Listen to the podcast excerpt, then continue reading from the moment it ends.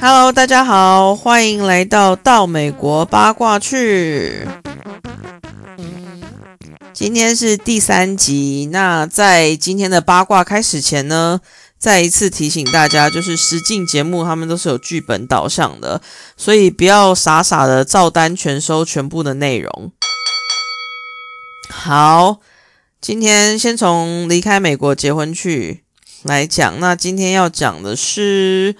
Armando 跟 Kenneth 这两个人其实没有什么八卦，因为就像节目上所呈现的，他们是非常正面、阳光，然后真爱的代表，所以也没有人想去挖他们的八卦啦，因为他们在网络上声量非常高。之前有一个布洛克对他们分离的画面有感到质疑，因为那个画面是 Kenneth 已经见过 Armando 的父母亲了，那。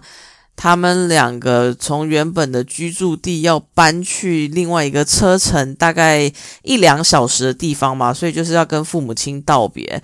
那当然，这个离别的场面就是大家抱头痛哭啊，哭得稀里哗啦的，很感人的画面。这样，那那时候那个布洛克就说：“这个画面也太假了吧？毕竟只是要搬去距离一两个小时的地方，有必要哭成这个样子吗？我怀疑这里都是剧本写好的。”结果他一抛出这个贴文之后，马上被 Armando 跟 Kenneth 在 Instagram 上面火力全开的抨击。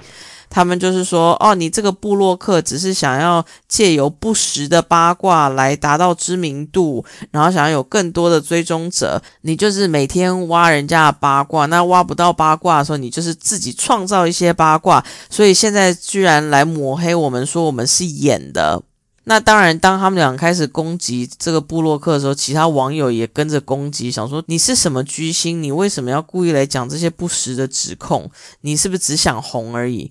所以那个人那时候还被骂的蛮惨的。后来他还分别跟 Armando 跟 Kenneth 道歉说：“哦，我不是故意要质疑你们，我只是觉得这个画面看起来不是这么真实，但是我很抱歉。”然后还在他的 Instagram 上面也抛出道歉启事。这件事才慢慢落幕，所以其实这两个人就算有什么八卦，我相信其他人也不敢去挖了啦，因为他们的网络声量非常非常的高。那 Armando 有说他其实是之前有前妻的嘛，因为他有小孩。那他也说前妻已经过世了，可是他没有详细的说是怎么一回事。那当然，因为他之前毕竟是有结过婚，然后现在又出柜。当同性恋前妻又过世，这个就让网友非常好奇到底是怎么回事，所以大家议论纷纷。后来阿曼多在他的 Instagram 上面有解释这个来龙去脉，那就是他跟前妻翻牌说：“哦，我是 gay。”之后呢，两人当然也就是因为这个事情，所以进行分居，然后办理离婚手续。那就在他们离婚两个月的某一天，他们俩在讨论财务状况的时候，因为意见不合而吵起来。阿德曼多当时觉得情绪这么激动的情况下没有办法继续讨论，于是他就离开现场，便开车回家。在开车回家的路上呢，突然被后面的车辆追撞。就他仔细一看，才发现后面追撞他的是他的前妻。前妻就是已经怒到失去理智，于是开车高速冲撞他。那在他来得及反应之前，前妻就因为车速过快而翻车，导致他当场死亡。那在前妻死掉的时候，肚子里怀了他们的第二个孩子。那当然，大家听了就很奇怪啊，想说，嗯，你。不是 gay 吗？你怎么还有办法怀了一个之后又还有第二个孩子？所以大家那时候就想说，他是不是其实不是 gay，其实是双性恋而已？但是我上网看没有这一方面任何的消息，所以这件事情大家也就没有再讨论了。那上礼拜已经播出，美国播出完结了嘛？所以他们的故事的结尾是。墨西哥政府有允许他们结婚，两人最后是在一个沙滩上面，然后互看着对方，看着夕阳，一起讨论说啊，以后跟 Hannah 就是 Armando 那个女儿，三个人一起共组小家庭的美好生活。最后两个人跳上两匹马，然后骑着马朝着夕阳这样走去。就这一幕让美国网友都哭红了眼睛。呃，之后他们应该是会继续被跟拍，所以应该是可以看到他们结婚的画面。这一组跟其他组比起来，相较之下地缘关系，我觉得，因为毕竟墨西哥跟美国跟其他国家比起来，像是俄罗斯啊，或是什么菲律宾，随便一飞就要飞十几个小时。比起来算是很近了啦，你就是飞机飞个四五小时也会到，所以如果你真的很想家，或是你两个人闹翻的话，那其实 Kenneth 就是再开回去，或是再坐飞机回去都不是问题。好，这就是他们这一组的八卦。那接下来呢，来讲话说从头礼拜三的。我今天本来其实要做同性恋特辑，就是讲 Armando 跟 Kenneth，然后话说从头讲 Stephanie 跟 Erica。可是呢，因为礼拜三最后三十秒的时候，大家应该都非常震惊。天哪，原来拉娜是真的人，而且她居然出现了。好，那就让我来帮大家补充一些。有网友说，其实拉娜呢，她本来是没有要出来见面的，但是是因为大卫哥他找了私家侦探去调查，结果诈骗集团听到风声说：“天哪，这个疯子美国人居然来了这里，还找了私家侦探来调查，怕说如果查出什么东西会被告，所以才把拉娜推出来。”那大卫哥的故事线应该就是。他有上网跟拉娜聊天，对拉娜而言就是工作而已嘛，所以顺理成章会说一些“哦，宝贝，我爱你啊”这种甜言蜜语。可是大卫哥他就是觉得他们在恋爱中，然后他就报名了上节目。那当节目发现这个人这么神志不清的时候，就也很高兴，因为这样话题一定会很多，所以就顺理成章的帮他安排了一套剧情。那上上礼拜的时候呢，他是在他说是拉娜家附近的糖果店找拉娜，拿着照片问当地人说：“你有没有看到这个女生住在附近啊？”这样。那在上礼拜他在餐厅等，就等了数个小时，拉娜都没有出现。有网友拿了糖果店跟餐厅的地址去 Google Map 比对，结果发现。这两个地点相差十万八千里，开车至少要开一个多小时。所以你说糖果店如果是在拉娜家旁边的话，那你为什么要去一个开车车程要一个多小时地方的餐厅等呢？所以这边完全不合理啊。然后在餐厅那一幕，如果之后电视上还有重播的话，大家仔细看，就是进门口那一桌客人。他居然坐两个小时，他都没有离开，而且桌上一直都只有一杯水而已。所以大家猜测说，哦，餐厅里这些人应该都是灵眼。那实际拍摄有没有两个小时？可能根本也没有。他们他们可能拍了三十分钟，把该有的画面拍完之后，他们就 OK 打完收工。有布洛克说，这个节目播出之后，有住在当地的人写信给他。说他们那个小村、那个小城镇啊，不是小村子，他们那个小城镇平常根本不会有任何的外国人去，所以餐厅老板娘还对着镜头说：“哦，我很常看到外国人在这边等我们的美丽女子出现，可是往往都没有等到人，那边那都是假的。”他们两个的后续就是大卫哥要离开。诶，乌克兰吗？对吧？应该是乌克兰。要离开之前，在机场有跟拉娜求婚，结果拉娜还有答应，答应之后就完结了嘛。后来在真心话的时候，主持人问大卫哥说：“诶，那现在跟拉娜的近况是如何？”因为拉娜没有参加真心话，大卫哥就说：“哦，嗯，我们目前没有在一起了，可是我们还是订着婚。”大家一听想说什么意思？那这样子是？分手了，却还是有订婚吗？还是怎么样？就大卫哥就说，呃，因为拉娜她没有手机啦，所以她不能私下传讯息给我，那我就买了 iPhone 给她。大家下礼拜看节目的时候呢，他们会跟拍拉娜，然后你会看到拉娜，她明明拿着 iPhone 手机打电话给朋友，传讯息给朋友，但是却跟大卫哥说：“哦，他没有手机，所以他不能传讯息。”那大卫哥买了手机给他之后呢，拉娜又说：“哦。”我有做美甲，所以我不方便用手机传讯息，我还是只能在电脑用那个付费的聊天室传讯息。大卫哥后来说，拉娜有跟他说，因为这次的事件让他上了节目，所以他在聊天室会一直被男人骚扰，所以他想要暂时的跟大卫哥分开一下，冷静一下。那当质问拉娜为什么不离开这个聊天室，因为毕竟他都订婚啦，为什么还要在上面聊天呢？他是跟大卫哥说：“哦，因为他在现实生活中没有交到朋友，所以他必须要上聊天室跟网友聊天，这是他交朋友的一个管道。”呃，当天在真心话的成员听到就都觉得不可置信，然后大卫哥还被 Big Ed 嘲笑了一番。当主持人询问大卫哥拉娜是不是依靠在上面聊天而来赚钱的时候呢，大卫哥还说：“啊，不是，我缴的那些钱都是给那个网站的，但那个网站不会给这些女人任何钱。拉娜呢，她在上面聊天就真的是交朋友而已。那她有时候可能会拿到一些，呃，假如说美妆公司的。”美妆公司在上面宣传呢，那可能就是会给他一些试用品，他仅止如此而已，他绝对没有在上面靠这个赚钱。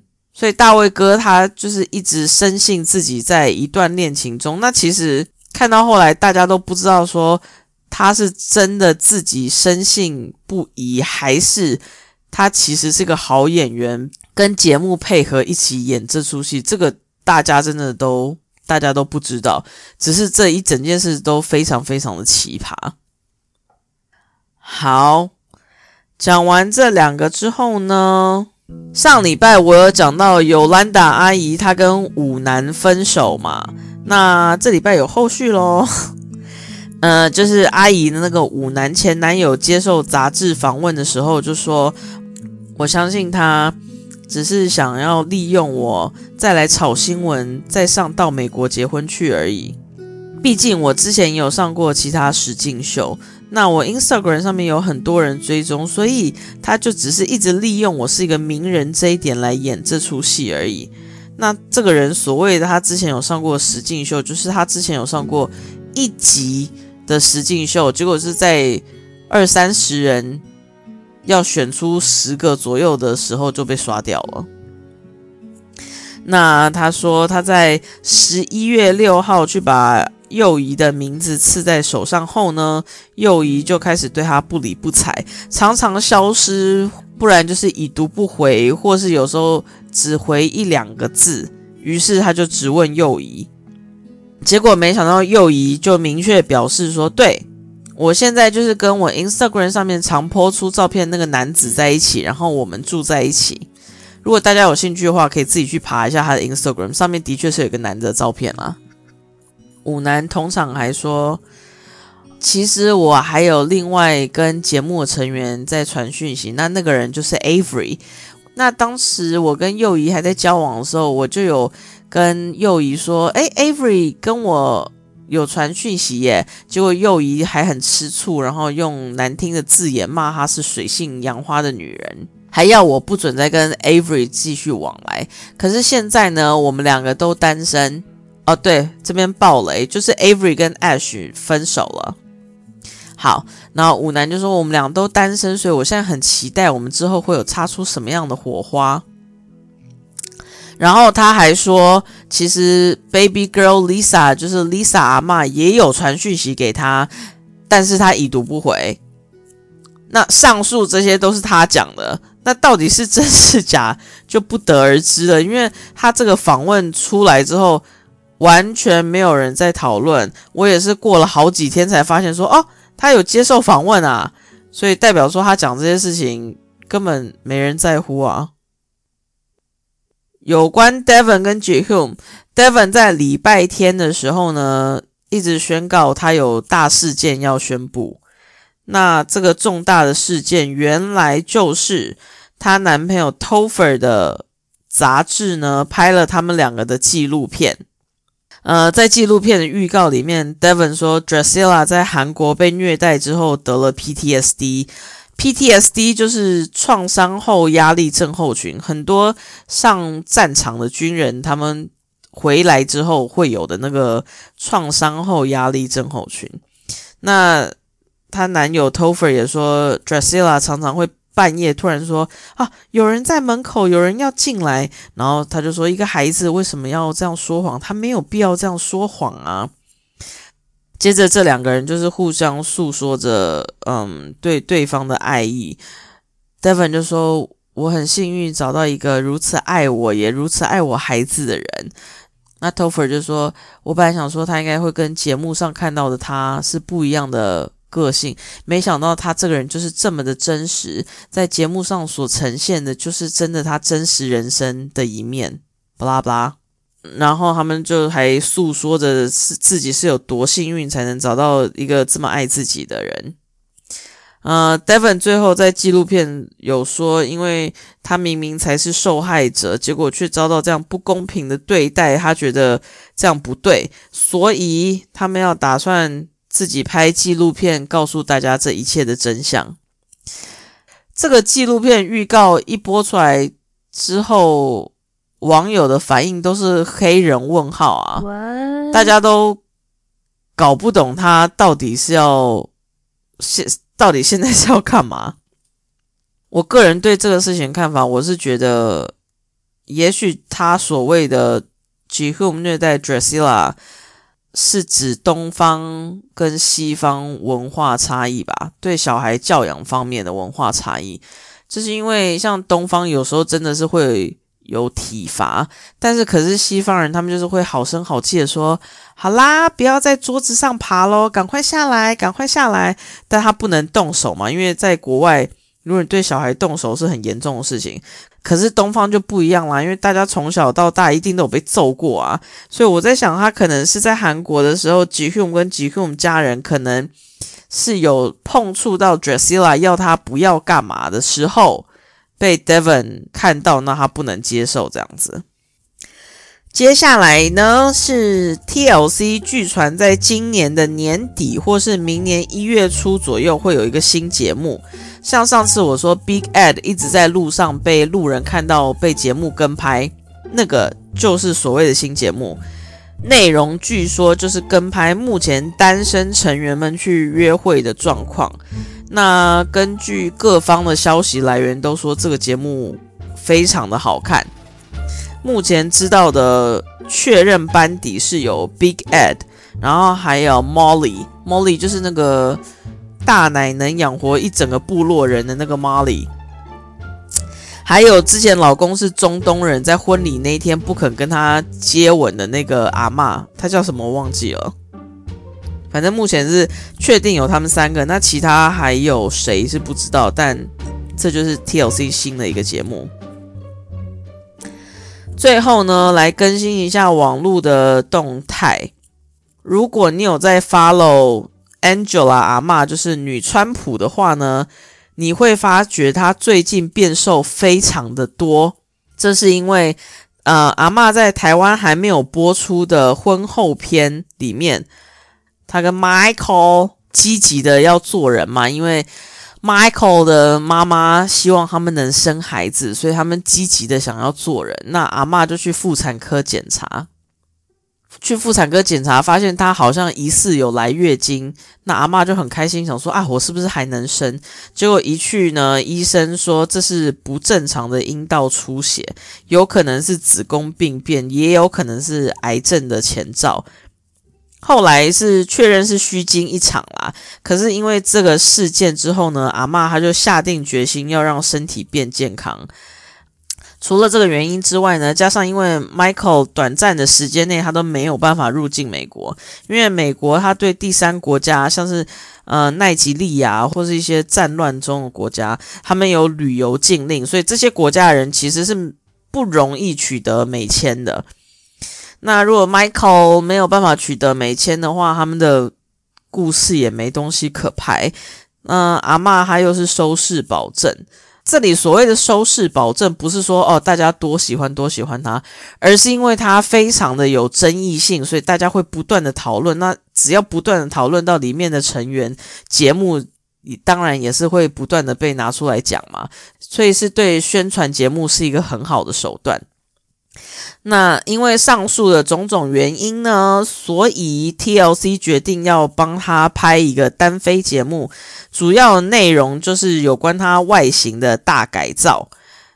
在九月或九月或十月的时候，阿妈她去进行了胃切的手术，还有一些医美的疗程，所以这就是为什么他现在在 Instagram 上面瘦了这么多的原因。好。今天更新到这儿，下礼拜继续。啊，对了，嗯，就是那个节目的资讯栏里面有更新了 email 的网址。那如果你有任何的问题的话，你可以写信到那个 email 来询问。OK，好，那就这样，拜拜。